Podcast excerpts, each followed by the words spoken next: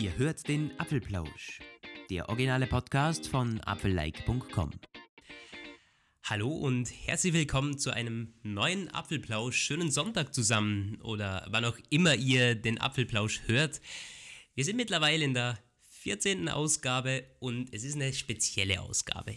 Ich bin wieder zurück. Wie eigentlich jede Ausgabe seit einigen ja, Wochen. Ja, es ist wir wirklich, wir sagen speziell. immer, es ist so eine spezielle Ausgabe. Ja, wir, wir sind einfach ganz speziell. Ja klar, wir sind speziell. Ich bin auf jeden Fall wieder äh, zurück aus Indien. Ähm, ein bisschen erkältet leider zurückgekommen, wie ihr wahrscheinlich hören könnt. Aber ich gebe mein Bestes und ich werde auch ganz viel erzählen dieses Mal.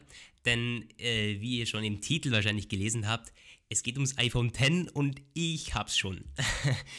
und Roman nicht. Das heißt, ich, er wird mich jetzt ausfragen mit... Äh, mit allen möglichen Unklarheiten, die sich bei ihm jetzt eben noch ergeben, auf dem langen Weg der Wartezeit. Das hättest du jetzt nicht so sagen müssen, ernsthaft. Also ich fühle mich jetzt auch jetzt schon wieder schlechter. Ja, es, es, warten auch so viele Leute in meiner Umgebung auf das Telefon. Es gibt sogar Leute, die sind äh, zu diesen Premium Reseller oder sogar zu den Provider Shops hingefahren um Punkt 9 Uhr und haben es dort irgendwie bestellt. Aber das ist eben zu spät. Wer das wirklich früh haben äh, möchte, der hätte es besser schon am Vorbestellungsstart am Freitag gemacht. Und ganz Kriminelle, ja. die fahren mit ihrem Wagen einfach in einen Paket-LKW hinein. Das möchten wir natürlich überhaupt nicht möchten wir jetzt, äh, empfehlen. Äh, niemandem nahelegen oder empfehlen. Das ist, nämlich, das ist nämlich verboten, also geht nicht. Das ist verboten. Ähm, nicht verboten ist es aber ja, was ist denn nicht verboten? ja, jetzt hast du dich aber auch schön ins Ausgeschossen, ne? Ja, ich mach doch mal weiter, das wird ja sonst hier, das ist ja, das ist ja Nicht furchtbar. verboten sind die Quartalszahlen, denn die sind wirklich, wirklich gut. Da, damit wollen wir nämlich starten, bevor wir mit dem iPhone X voll loslegen. Ja. Äh, das war ja die große, neben dem iPhone, äh, das war die große News diese Woche. Apple hat wirklich gute Zahlen vorgelegt. Wie genau sehen die aus, Roman? Ja. Äh, ich habe keine Ahnung. Nein, also ähm, die Zahlen, die, ähm, die Umsatzprognose von Apple wurde weitestgehend erfüllt. Sie haben, hatten ja eine Range von 49 bis 52 Milliarden Dollar pro, ähm, für das Q4 äh, 2017 angepeilt und sie lagen bei 52,6 Milliarden. 6, 7? Ja ja, gut, diese 100 Millionchen, äh, das ist jetzt auch mal egal. Ähm, es wurden 46,6 Millionen iPhones verkauft. Ich habe die alle jetzt im Kopf, die Zahlen. Ich habe sie gerade nicht vor mir. Also, wenn äh, ich mich jetzt um ein paar Millionen verschätze, ist das bei iPhones nicht so schlimm. Bei iPads ist es dann schon ein bisschen, ähm, da sind es nämlich nicht ganz so viele. Ich glaube, ich weiß jetzt nicht, ob es 14 Millionen oder eine Umstellung. Bei den, bei den iPads sind es 10,3. Ich 10,3. habe die, die, Zahlen genau ah, vor mir, ja. Dann war es, es nämlich ein Wachstum vorher von aber 9 Millionen. Ja, und das ist nämlich eine der etwas entscheidenderen äh, Größen. Man könnte einfach mal von den ganzen Zahlen wegkommen. Die könnt ihr alle bei uns nachlesen. Wir haben die ja auch schon direkt am Quartalsabend äh, veröffentlicht und ge euch gezeigt. Interessanter ist es ja, sie einzuordnen. Also ähm, Apple wuchs an allen Fronten. Das ist erstmal entscheidend. Das hat sich auch sofort im Kurs, in der, im, Kur, im Kursverlauf gezeigt. Die Quartal, äh, die Quartalszahlen haben den Aktienkurs hochgetrieben und ähm, wir erinnern uns noch, wie das früher mal war. Da hatte Apple super gute Zahlen gezeigt und die Anleger haben sie abgestraft. Dann kam irgendwann der erste Tag, wo sie einen, ein Minuswachstum verkünden mussten und dementsprechend war der äh, Kursverlauf dramatisch. Dann kamen die Apple wird untergehen, die Innovation ist vorbei, es ist alles, es geht langsam dem Ende entgegen, äh, Epoche der Analysten. Und jetzt sind die Zahlen wieder gut. Ist, ähm, ich glaube, das zweiterfolgreichste Quartal in der Unternehmensgeschichte. Also jetzt kein Allzeithochrekord. Das hat aber gereicht, um die Aktie auf einen Allzeithoch zu treiben. Und es ist jetzt wieder diese ähm, Billion-Dollar-Company ähm, äh, Gespräch. Also der ähm, die Börsen, der Marktkapitalisierungswert könnte noch dieses Jahr eine Billion Dollar ähm, erreichen. Er kratzte ja jetzt zurzeit an der 900 Milliarden Grenze. Aber machen wir mal weiter mit der Einordnung der Zahlen. Ähm, iPhones, klar, Wachstum. iPads, Wachstum. Das ist spannend, denn die, iPads, das war immer so ein Sorgenkind der letzten Jahre. Der äh, Wachstum hier das Wachstum hier ist vor Jahren schon irgendwie ausgebremst worden. Der ganze Tablet-Markt ist runtergegangen. Und dementsprechend spannend eigentlich. Genau, aber spannend ist ja auch, dass es keine, es gab ja nicht das große neue iPad jetzt im vierten Quartal oder so, sondern die verkaufen sie einfach zumindest wieder recht ordentlich, kann man schon sagen. Worauf Tim Cook ja auch natürlich ähm, nicht müde wurde hinzuweisen. Sieben der weltweit erfolgreichsten Tablets sind iPads. Und ähm, ich glaube, das liegt auch ein bisschen an diesem neuen iPad ohne Namenszusatz, den sie, das sie letztes Jahr vorgestellt haben. Oh, letztes Jahr, oder? Beziehungsweise Anfang Jahr war das, oder? Ja. Oder ja, auf jeden Fall, ähm, das ist einfach, glaube ich, das verkauft sich sehr gut. Das ist. Ähm, mhm. Ich habe das auch schon einigen in der Verwandtschaft empfohlen und sogar schon bei einem eingerichtet, weil der Preis eben, das ist wirklich attraktiv und ja. niemand braucht ein True Tone äh, super laminiertes Display mit keine Ahnung was ja. für einem Boom-Lautsprechern. Äh, die Pros, die ja, die werden sich sehr gut verkaufen, aber für den Otto Normalverbraucher das iPad, wie es ja heißt, äh, mehr als ausreichend. Ja. Jo, ja, ähm, was gibt es sonst noch? Die Macs sind auch gestiegen. Wir haben 5,4 ja. Millionen äh, im vierten Quartal, äh, Quartal. Im Vorjahr waren es 4,9 Millionen. Also auch hier ein sattes Plus eigentlich. Ja, und es war ein sehr erfolgreiches Mac-Quartal. Er meinte dann auch, also Cook meinte dann auch, das erfolgreichste Mac-Quartal überhaupt und besonders in China. Die, ähm, der chinesische Markt springt auf Macs an. Das ist natürlich bei Apple immer interessant, wenn es um China geht. Das ist ein Markt, der ist unglaublich wichtig, aber auch unglaublich schwierig und ähm, dementsprechend ist es wichtig, dass es dort gut läuft. Der Mac, also der Mac läuft. Es haben jetzt ja einige neue Business-Partnerschaften auch ähm, mit großen Unternehmen einge, eingegangen und äh, wollen auch weiterhin den Mac in den Enterprise-Sektor bringen, was auch wichtig ist, weil die ähm, iPhone, äh, das iPhone als Cash Cow, das ist eine schöne Sache, aber wir haben ja gesehen, dass das ein einziger blöder Umstand bei Samsung anrichten kann für das Image einer Marke. Von daher ist es wichtig, sich breit aufzustellen. Was sehr spannend ist, weiterhin ist der Service-Sektor, der soll bis 2020 um das Doppelte im Vergleich, also mit Blick auf den Stand von 2016, äh, anwachsen und es sieht auch ganz danach aus, als würde das funktionieren. Es war ein Wachstum auf um 34 Prozent, glaube ich, auf 16 Milliarden. Äh, ich habe es jetzt gar nicht genau im, äh, im ich konnte es auch nicht nachlesen, weil den Artikel, den ich hier offen habe, der spricht über den Service nicht so im Detail. Jedenfalls auch äh, Wachstum. Ja, Deutlich das können wir so mal äh, festhalten. Ähm, spannend vielleicht zuletzt noch äh, sind die Aussichten, die Apple gegeben hat fürs Q1 2018. Denn Apple erwartet einen Umsatz von 84 bis 87 Milliarden US-Dollar. Das ist verdammt viel. Das sind unglaubliche Zahlen. Ja. Und die speisen sich in erster Linie durch eine vitale Zuversicht, das iPhone 10 reißend verkaufen zu können. Und äh, nach ersten ganz vorsichtigen Prognosen sieht das auch hm, durchaus so aus, als leisteten sich einige Leute dieses Telefon. Und da das ja nun bekanntlich so eminent teuer geworden ist, äh, dadurch äh, erklärt sich auch dieser, dieser riesige Umsatzsprung. Also da, ähm, die nächsten Quartalszahlen, die werden dann sicher noch sehr, sehr interessant. Äh, Tim Cook wollte, wurde dann von den Journalisten ja auch mehrfach und, und, und nachgiebig, nach, äh, aufdringlich quasi auch gefragt nach den Vorbestellungszahlen. Vor allem eine war da sehr ähm, äh, äh, vehement, die gesagt hat, das ist für unsere Investoren wichtig, die müssen das irgendwie einschätzen können. Erst hat er dann immer so ein bisschen drumherum geredet und irgendwann hat er dann gesagt, wissen Sie, um es ganz ehrlich zu sagen, wir wissen es nicht. Naja gut, einige Analysten wussten es schon, die haben dann einige Daten verglichen und auf irgendwelche Online-Counter zugegriffen und weitere Sachen zusammengezählt und kamen dann darauf, dass zwischen 9 und 12 Millionen äh, iPhone 10 Einheiten in den ersten Tagen vorbestellt wurden, haben allerdings darauf verwiesen, dass es durchaus zu Verzerrungen der Zahlen gekommen sein kann, allein dadurch, dass gerade im chinesisch-asiatischen Raum sehr viele auch kleinere Reseller mit automatisierter Bestellsoftware einfach riesige Kontingente geordert haben und die Hoffnung sie dabei getrieben hat, sie dann schon absetzen zu können.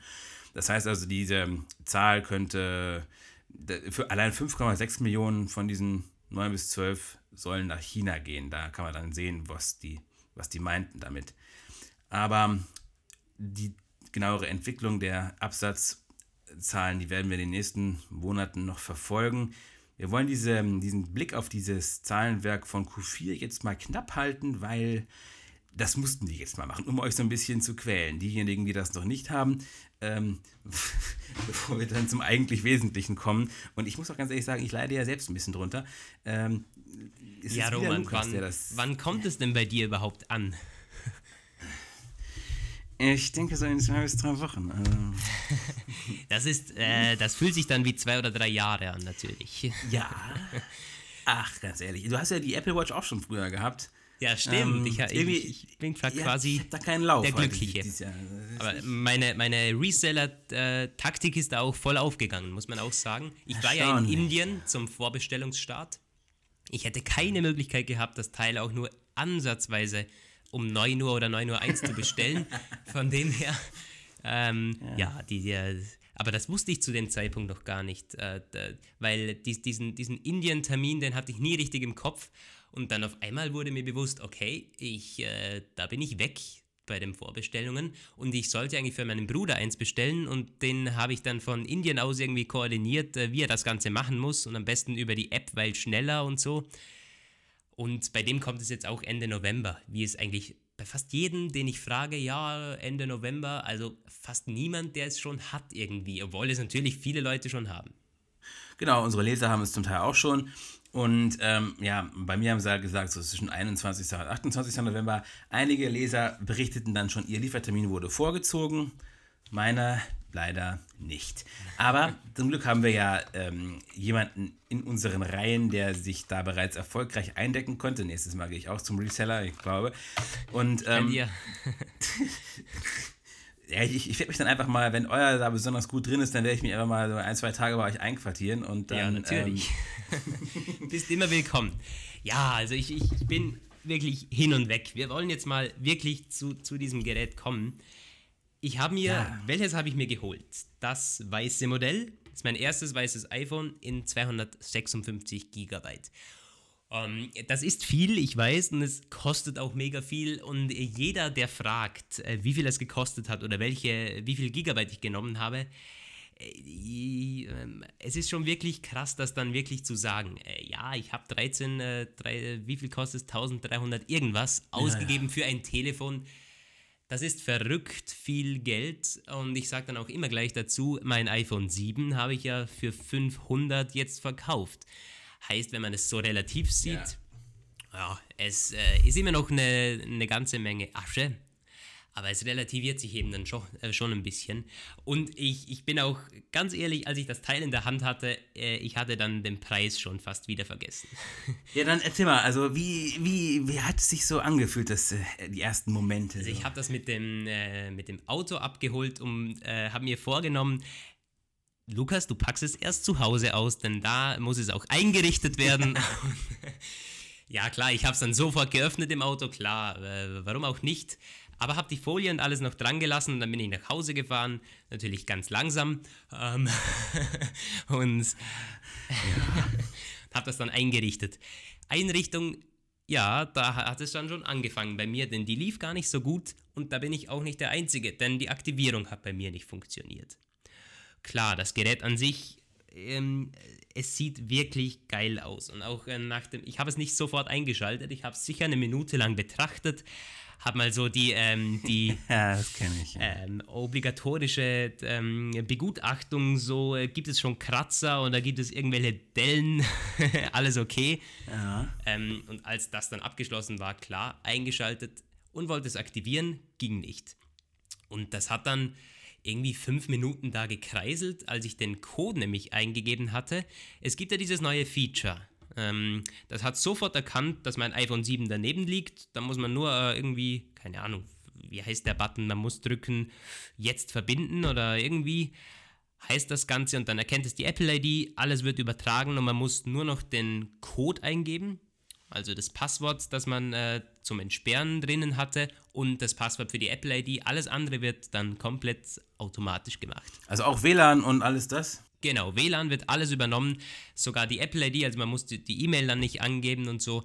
Das ist wirklich cool gemacht. Ja, das macht schon ja, was. Darauf freue ich mich schon. Ich hasse das immer, diese ganzen Daten einzugeben. Ja, sie haben auf der einen Seite das super gelöst, so auf der anderen Seite immer noch nicht. Also dieser ganze Einrichtungsprozess, ganz mhm. ehrlich, der hakt doch irgendwie seit einigen iOS-Versionen ordentlich herum. Warum auch? Ja. Es, es ist irgendwie, es ist doch nicht viel und da sollte Apple echt ähm, einiges an Entwicklerpotenzial reinstecken, denn es ist doch die erste Berührung, die man mit seinem neuen iPhone macht und für Neukunden sowieso. Wenn das jetzt dann gleich nicht funktioniert, die Aktivierung nicht funktioniert und das Menü hängt auch teilweise, und das liegt nicht an der Power des iPhones. Wir, wir, alle wissen, was der A11 Bionic und so alles leistet.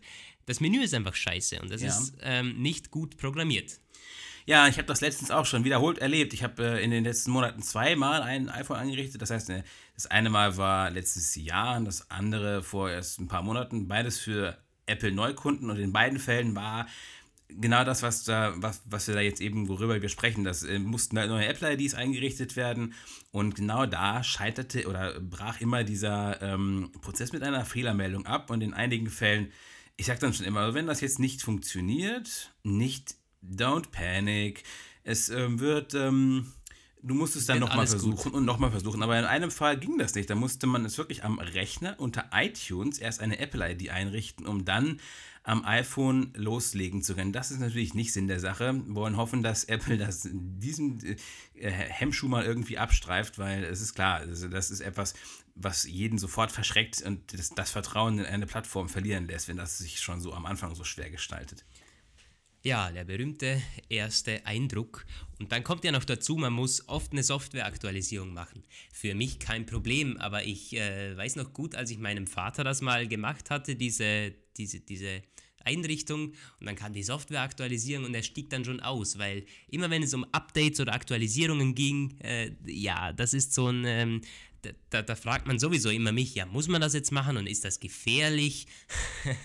es gab ja schon einige Updates, die das Telefon dann beinahe zerstört haben, weil irgendwelche Features dann nicht mehr funktioniert haben. Ja.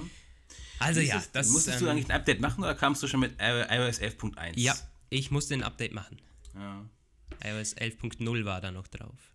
Ja gut, ähm, dann haben wir jetzt mal festgestellt, wo die, das, äh, die Arbeit noch liegt. Jetzt äh, äh lass uns doch mal sprechen über das spezifisch Neue. Ähm, was mich am meisten interessiert, ist so Face ID, ne? ganz klar. Das wird ja schnell beim Setup eingerichtet. Äh, wie ist es? Also, ähm, äh, so wie man das irgendwie in den YouTube äh, äh, Reviews schon gesehen hat, ist es wirklich so recht entspannt. Ja, also die Einrichtung auf jeden Fall. Das ist schneller als bei Touch ID. Die Einrichtung ist auch super einfach.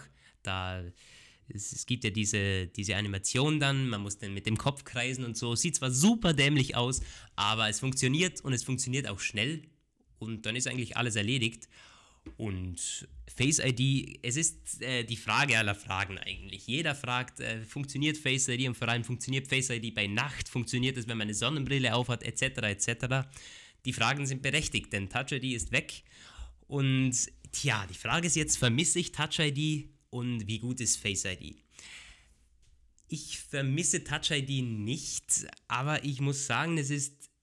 Äh, es, es, ist sehr zwiespältig alles. Face ID funktioniert auf jeden Fall. Lass uns das mal festhalten. Es funktioniert auch im Everyday Use, so im Alltag funktioniert es sehr, sehr gut, sehr, sehr schnell.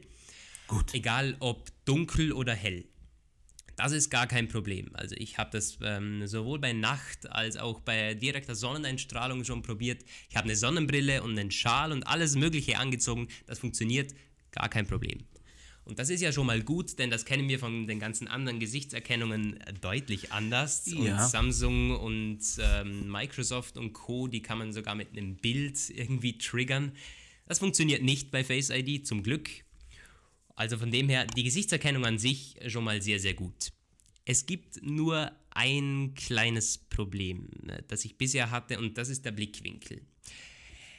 Ich habe jetzt das, das, das iPhone X neben mir, ich würde sagen 30 cm. Vor mir steht mein Mac. Und jetzt kommt eine Notification rein zum Beispiel. Ähm, früher, was mache ich? Ich lege den Finger drauf und habe alles gesehen. Heute mit dem iPhone X, ich sehe gar nichts und da, da wird auch nichts entsperrt. Wenn ich jetzt so auf das Telefon blicke, ich muss das Telefon aufnehmen, mir äh, ja sicher 10 cm zum Gesicht hingehen und dann funktioniert alles wie normal. Ja, verstehe. Ja. Das ist schon, gerade, gerade wenn man die Option aktiviert hat, die am Anfang standardmäßig aktiviert ist, nämlich dass die äh, Benachrichtigungen erst angezeigt werden, wenn Face ID praktisch das Gesicht sagen. erkennt hat. Und das war dann anfangs schon, da, da, ähm, als es zum ersten Mal nicht funktioniert hat, Face ID. Das ging aber eine ganze Weile. Face ja. ID hat bei mir am Anfang immer funktioniert und ich war schon komplett begeistert. das gibt's ja nicht. Es funktioniert auch jetzt noch gut, aber mittlerweile gab es sicher, ich würde sagen, zwischen fünf und zehn Fälle, seit ich das iPhone habe, wo es einfach nicht funktioniert hat und ich musste zwei, dreimal nachprobieren. Mhm. Es geht in Ordnung, diese Quote, aber für 36 Stunden Benutzung, okay. Es, es, es, es geht in Ordnung. Aber nochmal zu dieser Option, die würde ich deaktivieren, denn es, äh, ich will meine Benachrichtigungen sehen. Ja, ja. Ganz ehrlich. Ja, ja, und zwar komplett egal, ob Face ID mich erkennt oder nicht. Das ist mir egal, ich will meine Benachrichtigungen sehen. Ja. Ja, und. Gut, dass man das kann. Also, ich meine, das, das ja, ist ja schon mal auf jeden Fall. Wie ist das eigentlich? Also, ähm, ich habe das so jetzt im Kopf, dass Face ID auch klappt, wenn du es einfach nur so hochnimmst, oder musst du es vorher mit dem Side-Button erstmal den Sperrbildschirm aktivieren? Nee, das geht ähm, flawless, wie man so, so schön ah. sagt. Man kann es aufnehmen oder es geht ja mittlerweile sogar über den Tap to Wake. Ja, also das ja, Display ja. reagiert auf. Zweimal antippen, Kipp. ne? Nee, einmal nur. Ah, wie bei okay. der Apple Watch ist es. Ja. Ja, aber ansonsten, äh, Face ID als Fazit, ich sage immer, es ist ein würdiger Ersatz. Denn mhm. das Telefon an sich, es ist so, es ist wirklich verdammt geil. Ganz ehrlich, ich bin, es, vor allem wie es aussieht. Man, man kennt es von, von, den, von den alten iPhones. Ich hatte jetzt das iPhone 5, iPhone 6, iPhone 7 und jetzt das iPhone 10. Mhm. Und der Sprung vom iPhone 5 aufs iPhone 6 war schon heftig. Also das hat man gemerkt, das war ein komplett neues Gerät. War mhm. jetzt vielleicht nicht ganz so krass wie jetzt mit dem Edge-to-Edge-Display, aber ähm, äh, der Sprung auf 7er, äh, das war enttäuschend. Ja, auf jeden Fall. Und auch, klar, dann äh, die iPhone 8 Modelle. Ich, ich würde mir das iPhone 8 nicht holen, wenn ich das, äh, das der Sprung ist zu gering für mhm. mich da. Ja. Ja, ähm, ich habe letztens ja wieder mal eins in der Hand gehabt, so und ja, ja, also das, ähm, was halt da auffällt, ist diese Glasrückseite halt, ne, die bei dem neuen Line-Up ja, generell drin ja. ist. Und ich bin ja sowieso ein Fan von Glas, also ähm, es fühlt sich schon wirklich gut an. Gerade mit diesem Edelstahlrahmen ja. und mit diesem Glas. Es fühlt sich verdammt gut an. Also wirklich, ich, ich habe es jetzt hier in der Hand und es ist auch von der Größe her absolut okay. Ich bin ein iPhone 7 Nutzer und hatte schon Bedenken. Ja, wie ist es dann? Vor allem kommt man in die Ecken und so, gar kein mhm. Problem. Ich habe jetzt durchschnittliche Hände, würde ich sagen. Und ja, das ist. Ähm, einziges Problem ist das Control Center. Warum Wieso? zur Hölle macht man das rechts oben an diesen Displayrand? Ja, Warum zur Hölle? Ich meine, man könnte es ja auch rechts machen, links, rechts, unten. Warum, warum muss es rechts oben sein? Keine Ahnung. Weil es vielleicht, nein, ich weiß es auch nicht. ja, aber wobei man sich ja auch daran gewöhnt. Ja. Ähm, Nochmal ganz kurz zu Face ID. Ich überlege gerade, dieses, ähm, fällt mir gerade ein, dieses Entsperren und dann musst du ja noch, noch nach oben wischen, ne? Dieses äh, mhm, genau. Ist das irgendwie ähm, also wie, wie intuitiv es, ist das? Ja, es gibt ja keinen Home-Button mehr. Ja, klar, wie soll es uns, klar, ähm, uns ganz gehen? Ganz ehrlich, ich, ich hatte jetzt eben gerade wieder mal das iPhone 7 in der Hand. Und es klingt, es klingt komisch. Ich meine, das, das 7 ist so ein gutes Gerät. Es gibt so mhm. viele Leute, die sind mit dem iPhone 5 zufrieden. Aber dieses Gerät, es, es kommt mir vor, als wäre es 10 Jahre alt.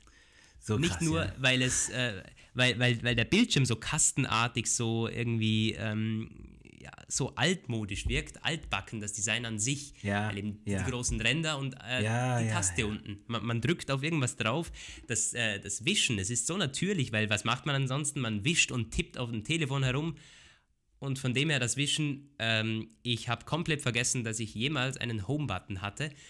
Das hätte ich mir nicht gedacht, denn ich meine, der Home-Button ist seit dem ersten iPhone da mhm. und die Umstellung dauert jetzt einen Tag auf diese Wischgeste. Ich bin es schon komplett Das ist ein ganz gewöhnt. klares Statement. Ich habe nämlich auch mhm. das in mich, in mich in meinen, in meinen äh, äh, einleitenden Betrachtungen schon gefragt, ob das es, es kann nur funktionieren, wenn es Nutzer dazu bringt, innerhalb von wenigen Stunden komplett umzudenken, ohne dass das genau, Umdenken ja. eine Last ist. Und das scheint ja in deinem Fall schon geglückt zu sein.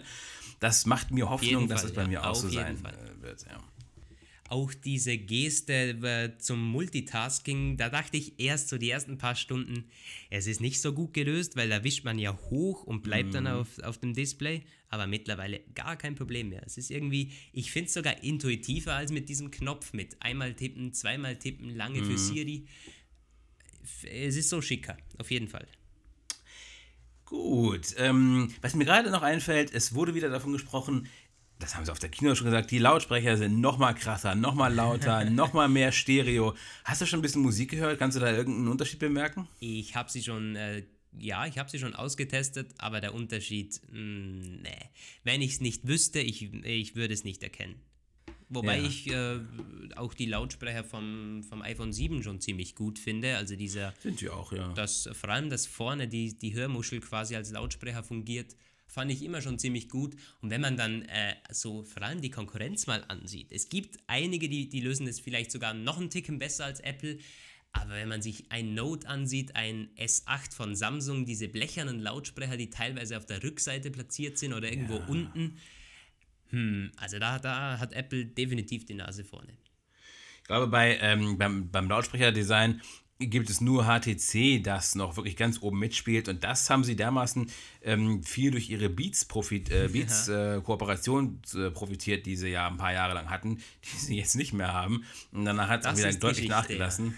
Also, es ähm, gibt schon noch ja. ein paar Telefone. Ich glaube, Motorola hat äh, auch Stereo äh, across the board. Und es gibt dieses neue Razer Phone, gerade brandneue, diese Woche rausgekommen. Das hat wohl die besten Lautsprecher aller Zeiten in einem Smartphone. Ja, kann sein. Dafür, sieht es, äh, dafür sieht es sonst äh, wirklich nicht gut aus, finde ich. Also das ist so ein, ein guter Kompromiss. Man hat ein tolles Design, Lautsprecher sind okay und das Display auch. Display hatten wir ja noch wirklich gar nicht. Wie, ja. ähm, wie fehleranfällig für Blickwinkel ist es dann, also für schlechte Blickwinkel. Da hat Apple ja sogar. Das haben sich viele gefragt. Ja, ja. und Apple selber hat sogar auf der Homepage preisgegeben in einem Support-Dokument, da gibt es Probleme und ähm, äh, das äh, wissen wir auch. Wir haben zwar das beste Super Retina Display aller Zeiten, äh, das irgendwie äh, natürlich äh, the best on the market ist, aber auch äh, es ist immerhin noch ein OLED-Display und damit, da, da, kommen Probleme damit. Erzähl mal, was also das, es, wie stellen die sich im Alltag dar? Es sind keine Probleme, die im Alltag stören, auf jeden Fall nicht. Das Display kann einfrieren, ist bei mir noch nicht passiert ähm, es ist auch vor allem so, wenn man ein Bild in, mit, mit, hoher Helligkeit und permanent darstellt. Also man sollte das iPhone jetzt nicht wirklich als, keine Ahnung, als, als, als Fotoalbum-Screen äh, mhm. äh, verwenden. Dafür ja. ist OLED nicht gemacht. Aber ansonsten, die Blickwinkel, man sieht das schon, wenn man es von der Seite hin sieht, es wird alles ein bisschen rötlicher, ein bisschen bläulicher. Aber ganz ehrlich, äh, das ist mir egal. Ja. Okay. Ähm, das ist ähm, wirklich, es ist im Vergleich zum IPS vom, vom 7er, das ist halt schon, das war top-notch. Mhm. Die Blickwinkel da und die Farbdarstellung, das war wirklich äh, on point, egal von, von welchem Winkel man es betrachtet hat. Aber dafür jetzt, ich meine, die Schwarzwerte sind mega geil, die, die Farben äh, stechen wirklich raus, aber es ist immer noch so, dass es natürlich ist. Ich, man kennt die ganzen Samsung-Smartphones, die für meinen Geschmack total unnatürlich wirken gerade wenn man Bilder macht oder Fotos macht und da ein Wald fotografiert und man sieht nur grün. Ja, also äh, hat Apple besser gelöst in meinen Augen. Es gab jetzt schon einige mh, mm, Neukäufer, Neubesitzer, die gesagt haben, so, das ist ja komisch, dieses, die, ähm, das Display sieht komisch aus, was ist denn das? Und dann war dann, stellte sich raus, das ist dieser True Tone, den es ja auch auf dem iPhone gibt. Ah. äh, was, was sagst du dazu? Ist das, also wurde dann ja auch gleich darauf dann äh, verwiesen. Man kann das abschalten. Hast du das mhm. Gefühl, dass du das abschalten möchtest oder wie wirkt sich das aus? Ich weiß nicht so recht. Irgendwie, ich habe es seit dem Anfang ähm, aktiviert und ich finde es angenehm. Äh, es ist schon so, dass man dieses, äh, gerade zum Beispiel in den Einstellungen oder wenn man im Web ist, dieses klare weiße Weiß hat man nicht mehr. Aber es ist auch angenehm. Äh, es fühlt sich ein bisschen so an, als wäre Night Shift teilweise äh, am Tag aktiv. Aber ich finde es angenehm. Mhm. Auf jeden Fall. Ich kann jetzt mal einen Test machen. Warte, True Tone aus. Wo gibt es denn das unter Anzeige wahrscheinlich? Ähm, das würde mich schon sehr wundern, wenn es nicht da wäre. genau, True Tone. Das ist Also jetzt in, in, meiner, in meiner Lichtsituation ist der Unterschied minimal, aber ich, ich, ich finde es gut. True Tone macht Sinn. Es ist halt vor allem am Abend äh, ziemlich angenehm. Stimmt, also am, am Abend merkt man es wirklich, weil Nightshift geht bei mir bei Sonnenuntergang ein und gerade mhm. die Stunde davor, wenn es äh, dämmerig wird äh, draußen oder wenn es bewölkt ist, dann ist es halt schon sehr dunkel. Und das kann Truth, also das misst es dann sehr, sehr genau und es ist angenehm am Abend drauf zu blicken, das stimmt schon. Hm. Aber es ist äh, jetzt keine Revolution oder irgendwie. Ich, hat das iPhone 8 hat auch True Tone, oder? Ja. Ja, mhm. ja. Und das iPad auch. Naja, also an meinem iPad Air 2 hat es mich nie gestört und ich finde auch den Wechsel jetzt zwischen den Geräten eigentlich. Also mir wäre es bisher nicht aufgefallen. Ja, klar. Äh, wenn es auch, ja. Ah, du hast sowieso, du hast in unserer Vorbesprechung schon gesagt, äh, die Autohelligkeit, die ist ein bisschen sophisticated gewesen am Anfang. Die brauchte, oh, ja. die brauchte so ein bisschen so einen Anlaufzeitraum äh, oder. Äh, spannenderweise war das beim iPhone 7 genau gleich bei mir. Und zwar war es wie folgt. Ich hatte das iPhone nach dem Auspacken, ähm, war, der, war das Display, das war so dunkel. Und ich hatte dann, ja, was man eben macht, Control Center, Display auf 100%, Helligkeit auf 100%. Und das war echt dunkel, gerade im Vergleich zum iPhone 7, man hat einen deutlichen Unterschied gesehen.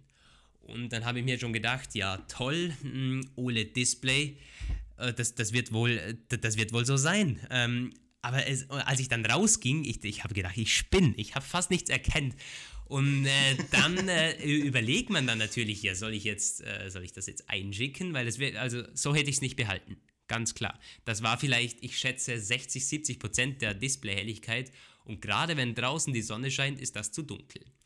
Und ähm, es, ich habe dann mal gegoogelt, äh, iPhone X äh, Display und so, äh, und da gab es sogar schon Einträge, teilweise auch die ein bisschen älter waren, die dann nicht speziell fürs iPhone X waren. Aber das liegt wohl tatsächlich daran, dass die Autohelligkeit anfangs bei manchen Geräten nicht richtig kalibriert wird. Heißt, man muss dann die, die Displayhelligkeit manuell ganz herunterregeln, die Autohelligkeit dann deaktivieren und wieder aktivieren. Und mhm. dann kalibriert sich das dann irgendwie. Aber es ist also ganz komisch. Auf jeden Fall war es auf, auf einmal total hell und ich war wieder zufrieden. das war so das Ende der Geschichte. Also. Alles klar. Ja, was ein Thema ist, was auch irgendwie indirekt mit Licht zu tun hat oder auch sehr direkt, ist natürlich die Sache mit der Kamera. Also äh, iPhone 8 und iPhone X haben ja, äh, wir sollten uns dieses X verdammt nochmal abgewöhnen, also das iPhone 10, iPhone 10, okay. Ähm, haben ja beide diese äh, Advanced-Kamera und beim 10 ist es nochmal Advanced, äh, der Advanced of the Advanced. was war da der Unterschied? Da haben jetzt beide Linsen Bildstabilisierung und genau, ähm, ja. bei der anderen, beim iPhone 8 ist es nur die eine oder wie? Beim, ich glaube, das 8 Plus, nee, warte, beim, beim iPhone 8 haben, glaube ich, beide, also sowohl das 8 als auch das, als auch das 8 Plus, keine optische Bildstabilisierung bei der zweiten Linse. Das iPhone 8 hat bei beiden Linsen eine optische Bildstabilisierung, was natürlich im Lowlight super gut. Ähm, 10, also. Mhm. Genau, das ah, stimmt, das iPhone 10 ist im Lowlight Gold wert und auch generell, wenn man äh, Videos macht und ranzoomt, denn ohne optische Bildstabilisierung, das merkt man dann ziemlich schnell und das haben auch einige 7 Plus Benutzer gesagt, das muss auf jeden Fall gefixt werden beim nächsten Mal. Also ich, ich konnte jetzt noch nicht allzu viel rumspielen mit der Kamera. Die ersten Beispiele, also die ersten Bilder, die ich gemacht habe, sahen besser aus als beim 7er. Also wirklich deutlich besser, aber das lag vor allem an den Farben, wie ich finde. Also der Dynamikumfang war besser. Und ähm, ja, es, es war ein bisschen schärfer. Also man merkt durchaus, dass Apple mit dem Sensor ein bisschen getrickst hat und auch dieser, dieser Bild, der neue Bildbearbeitungschip, der leistet gute Dienste. Was aber vor allem krass ist, wie gut der, Dis, äh, wie gut der Blitz funktioniert. Und das wird fast in keinem Review so äh, wirklich erwähnt. Und es wird auch, auch Apple selber hat das nur kurz in der Keynote erwähnt. Da gibt es ja diese, diese neue Funktion, dass der Blitz irgendwie so flackert und dann kann er diese Umgebungs... Äh, das Umgebungslicht irgendwie besser anpassen. Das Bild sieht halt super natürlich aus. Denn ich weiß nicht, es werden einige von euch kennen, den iPhone-Blitz verwendet man wirklich nur noch, wenn es stockdunkel ist. Denn äh, die Bilder sonst sehen einfach besser aus. Nee, es ist wirklich so. Und ähm, das äh, hat, hat, hat man ordentlich verbessert. Also ich verwende jetzt den Blitz äh, sicher öfter mit dem iPhone, mit dem neuen iPhone, als ich das vorher gemacht habe. Also lohnt es sich dann öfter mal den Blitz auf automatisch zu stellen äh, in bestimmten Situationen oder? Oder auch mal manuell sogar einzuschalten, ja. ja. Hätte ich vorher nie gemacht. Ich habe sogar öfters im Dunkeln den Blitz ausgeschaltet, weil er automatisch natürlich angegangen wäre. Aber man kennt es eben, dann ist der, vor allem äh, wenn man ein Motiv im Vordergrund hat, ist es komplett überbelichtet und im Hintergrund erkennt man fast gar nichts mehr. Äh, das ist viel besser. Keine Ahnung, warum Apple das nicht mehr bewirbt. Also da könnte man einen eigenen Werbespot machen, finde ich draus. Kommt ja vielleicht noch, wenn Ihnen nichts mehr einfällt.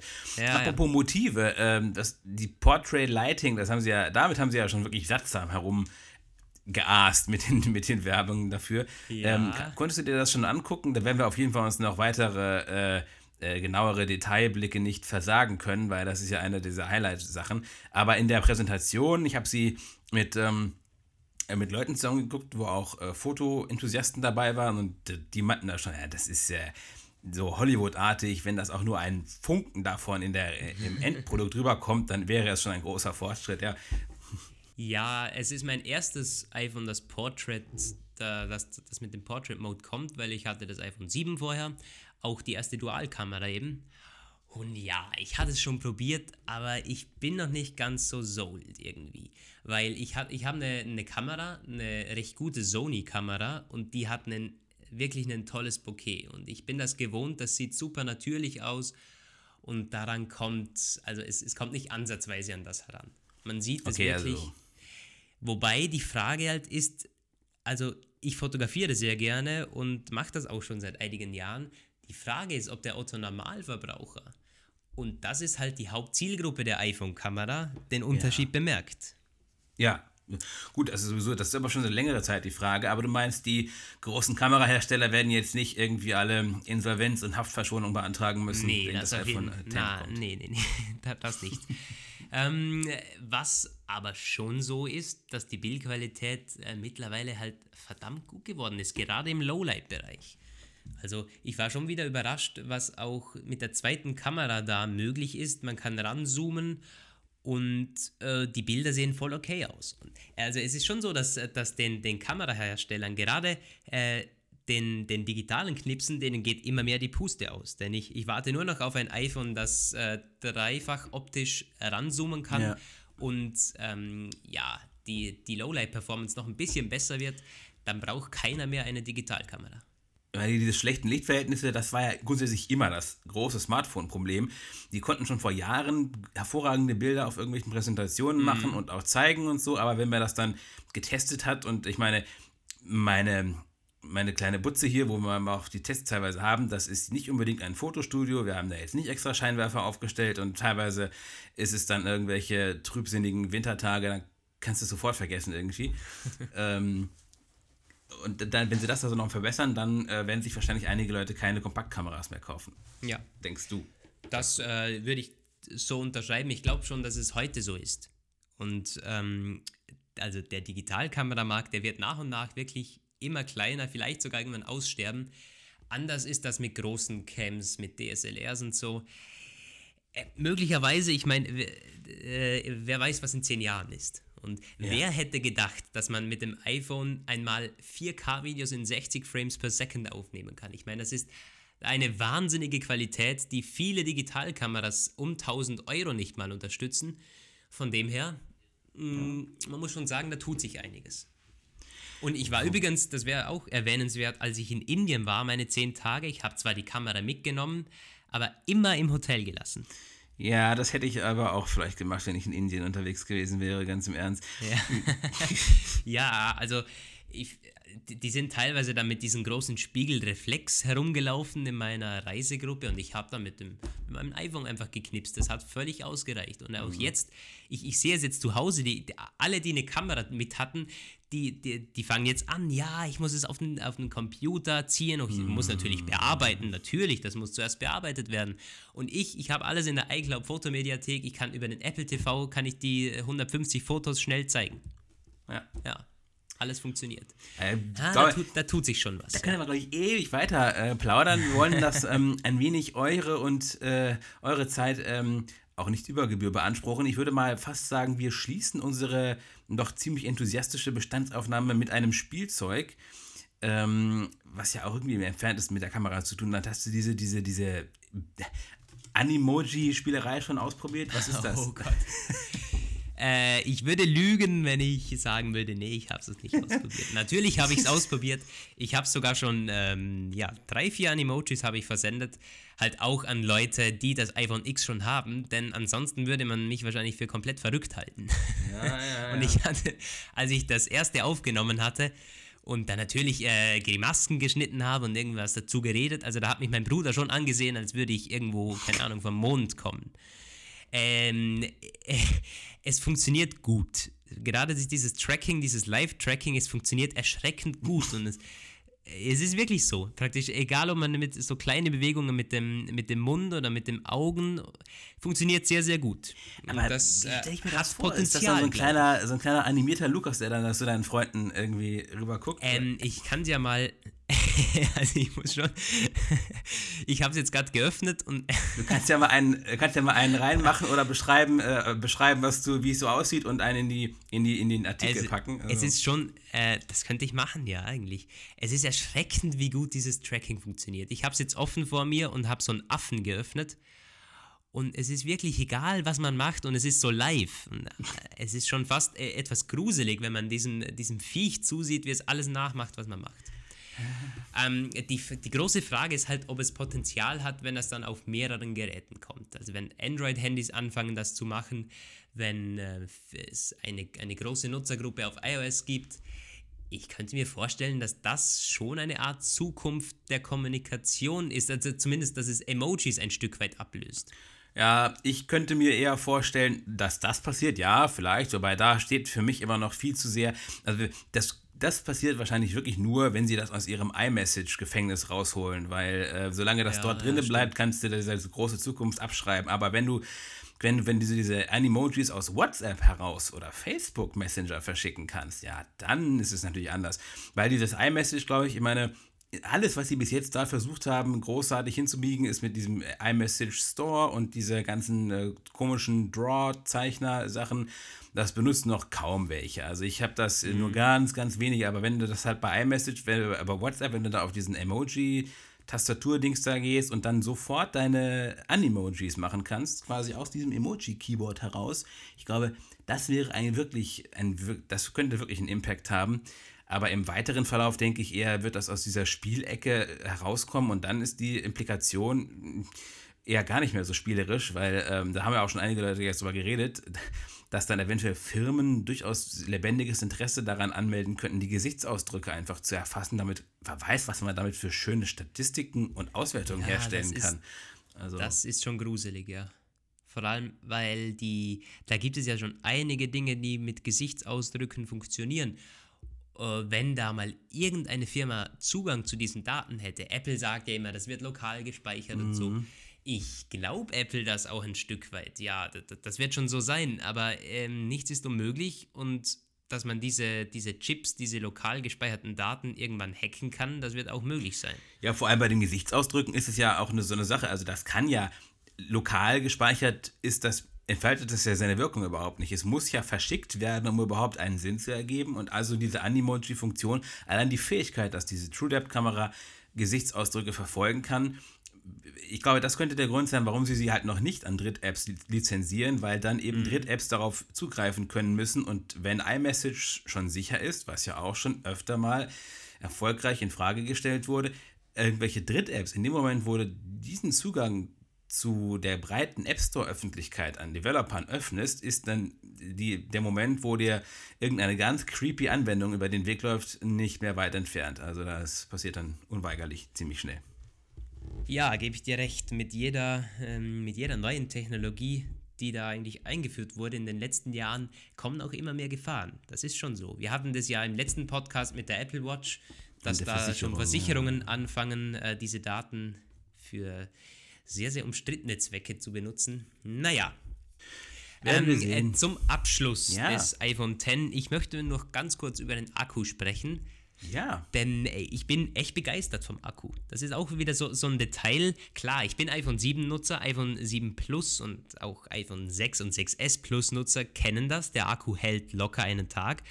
Und ich finde, ähm, ja, daran kommt, also ähm, ich würde sagen, es ist sogar auf iPhone 6S Plus Niveau. Also es sagen auch sehr viele Reviews und ich weiß, wie das 6S Plus ungefähr tickt. Viele Freunde verwenden es von mir und das ist ungefähr auf dem Niveau. Das ist schon gut. Also man kommt locker durch einen Tag und bei moderater Nutzung vielleicht sogar durch eineinhalb oder zwei Tage. Ja, kann ich so bestätigen, ja. Ja. Und äh, das jetzt in diesem kompakteren Formfaktor schon ziemlich cool. Es gab ja von iFixit, die ähm, haben das Telefon schon aufgeschraubt und da hat man gesehen, dass zwei Akkus verbaut wurden. Also so eine Dual-Akku-Lösung. Finde ich auch ziemlich spannend. Ja, das ist, das ist ganz spannend. Über diese L-förmigen Akkus wurde ja schon im Vorfeld berichtet. Es ist, glaube ich, eher einer, der in zwei Einheiten untergliedert ja, ist. oder ne? so, genau. Glaube, Ja. es Sind, aber ähm, ich glaube, es ist halt auch das die Frage. Also Apple hat ja gesagt, sie haben ja anfangs gesagt, irgendwie der, die Akkulaufzeit ist ein bisschen länger. Und dann haben sie das irgendwie leicht relativiert, weil es ja auch einen höheren Energieverbrauch hat. Ähm, ich, ist halt auch die Frage halt, mehr Akku, das wissen wir, die Kapazitätsdaten sind ja bekannt. Was davon äh, geht in äh, diese mehr Performance und was davon äh, kommt im Nutzer, beim Nutzer an? Ja, das ist vor allem aber durch diese Möglichkeit, dass man den Energiesparmodus jetzt endlich am Start hat, finde ich das nochmal äh, spannender beim iPhone, wenn man kann, man kann sehr, sehr viel rausholen da. Wenn dynamisches, äh, die, die Animationen ein bisschen gebremst werden, generell die Leistung weggenommen wird. Der also, Stromsparmodus, ja. genau. Benutzt du den öfter mal, auch, auch über, Ja. über ähm, von 20 Prozent? Ja, auf jeden Fall. Achso, okay. Ich benutze Mhm. sie meistens nur, wenn es wirklich schon zu Ende geht. Und dann ist es wirklich bemerkenswert.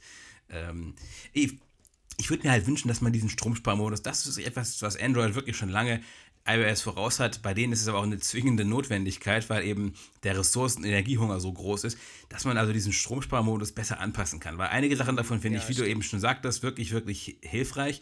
Dass aber zum Beispiel alle E-Mail-Benachrichtigungen abgestellt werden, ist ähm, etwas, das ich nicht unbedingt immer haben möchte. Also ich meine, ich muss jetzt auch nicht äh, jede neue Mail sofort lesen, aber einige wenige vielleicht doch. Und äh, dann, also den, den wünsche ich mir mehr anpassbar, diesen. Ja, Anpassbarkeit, ähm, da hat es bei iOS immer schon ein bisschen gefehlt, aber da gebe ich dir recht, äh, vor allem, den, ähm, dass man Teile davon aktivieren kann. Also vielleicht nicht den ganzen Stromsparmodus, sondern irgendwie sagen kann, okay, ich möchte jetzt äh, vielleicht eine Zeit lang keinen Push mehr kom- bekommen oder so. Praktisch nur mit, mit einem schnellen Touch in den Einstellungen, das wäre ja mal eine ganz schöne Sache. Äh, noch ganz kurz, ich habe äh, gerade mal gecheckt, ich bin jetzt seit 8 Uhr heute aktiv. Wir haben es jetzt ähm, halb vier und ich habe noch 70 Prozent. Und ähm, Benutzung liegt jetzt bei zweieinhalb Stunden und Standby bei fünf Stunden, äh, bei fünfeinhalb Stunden. Aber sehr, sehr spannend. Ich habe äh, sehr viel mit Google Maps heute schon navigiert. Also das Ah. äh, lief sicher eine 20 Minuten oder so im Hintergrund. Also es ist schon gut. Da kommt natürlich auch noch hinzu, dass iOS 11.1 auch nochmal den Akku-Performance, den Akkuverbrauch deutlich äh, gesenkt haben soll. Da war ja auch noch zuvor sehr viel berichtet worden, dass auch unter 11.0.3 einige Nutzer berichteten über eine sehr schlechte Akkulaufzeit. Also wir haben wahrscheinlich hier, einerseits hat Apple nochmal softwaremäßig nachingeniert und andererseits ist das iPhone 10 einfach sehr gut aufgestellt. Ja, kann ich so unterschreiben und ich glaube, dann sind wir eigentlich ziemlich durch. Von vorne bis hinten. Als Fazit, ja, ich, ich bin begeistert vom Gerät. Und ich ha, habe das auch schon von einigen anderen Kollegen gehört, die immer sehr, sehr skeptisch waren, wenn sie. Ich meine, jeder kauft sich irgendwie das iPhone dann doch, aber dann heißt es, ja, gut, also hätte ich es mir doch nicht gekauft und so. Dieses Mal ist wirklich irgendwie bei jedem hört man, es ist schon ein cooles Gerät. Und sie haben halt im Vergleich zur Konkurrenz massiv aufgeholt, oder? Ich, ich würde sagen, sie waren gerade im letzten Jahr, wenn man es so mit dem S8 vergleicht, in Sachen Design und Display und so, sind sie einfach ganz klar hinter Samsung und hinter LG gewesen. Das ist jetzt anders. Und ich würde sogar sagen, dass sie, also das Design ist, finde ich, das coolste Design, das aktuell auf dem Markt ist. Also, Apple bricht in eine neue designerische Zukunft auf und wir brechen in die nächste Woche auf. Wir verfolgen natürlich weiterhin alle aktuellen Entwicklungen, die könnt ihr natürlich bei uns lesen. Wir Wir zeigen schon heute, was morgen passiert. Das muss ich nochmal aufgreifen. Und die genaueren Tests, die wirst du sicherlich unseren Lesern nicht vorenthalten, wenn du also mal ein paar mehr Fotos gemacht hast und äh, einige weitere Details, äh, die kommen dann sicherlich von dir umgehend auch zu lesen. Auf jeden Fall. In Im Verlauf der Woche Kameratest möchte ich auf jeden Fall machen. Ähm, denn gerade im Vergleich zum iPhone 7 und ich habe auch noch ein iPhone 6 rumliegen, das wäre das ziemlich spannend, da einmal einen Vergleich zu machen das kommt auf jeden Fall. Und auch sonst, wenn ich irgendwo noch ähm, genaueres dann finde zu Akku und ähm, Face ID Performance im, innerhalb der ersten Woche tut sich eben sehr, sehr viel. Das sind jetzt die Eindrücke nach gut 48 Stunden, kann man sagen, aber sehr, sehr positiv bisher. Mit diesen Worten schließen wir und verabschieden uns dann mal bis zur nächsten Woche von Roman und Lukas. Ciao. Bis nächste Woche. Ciao.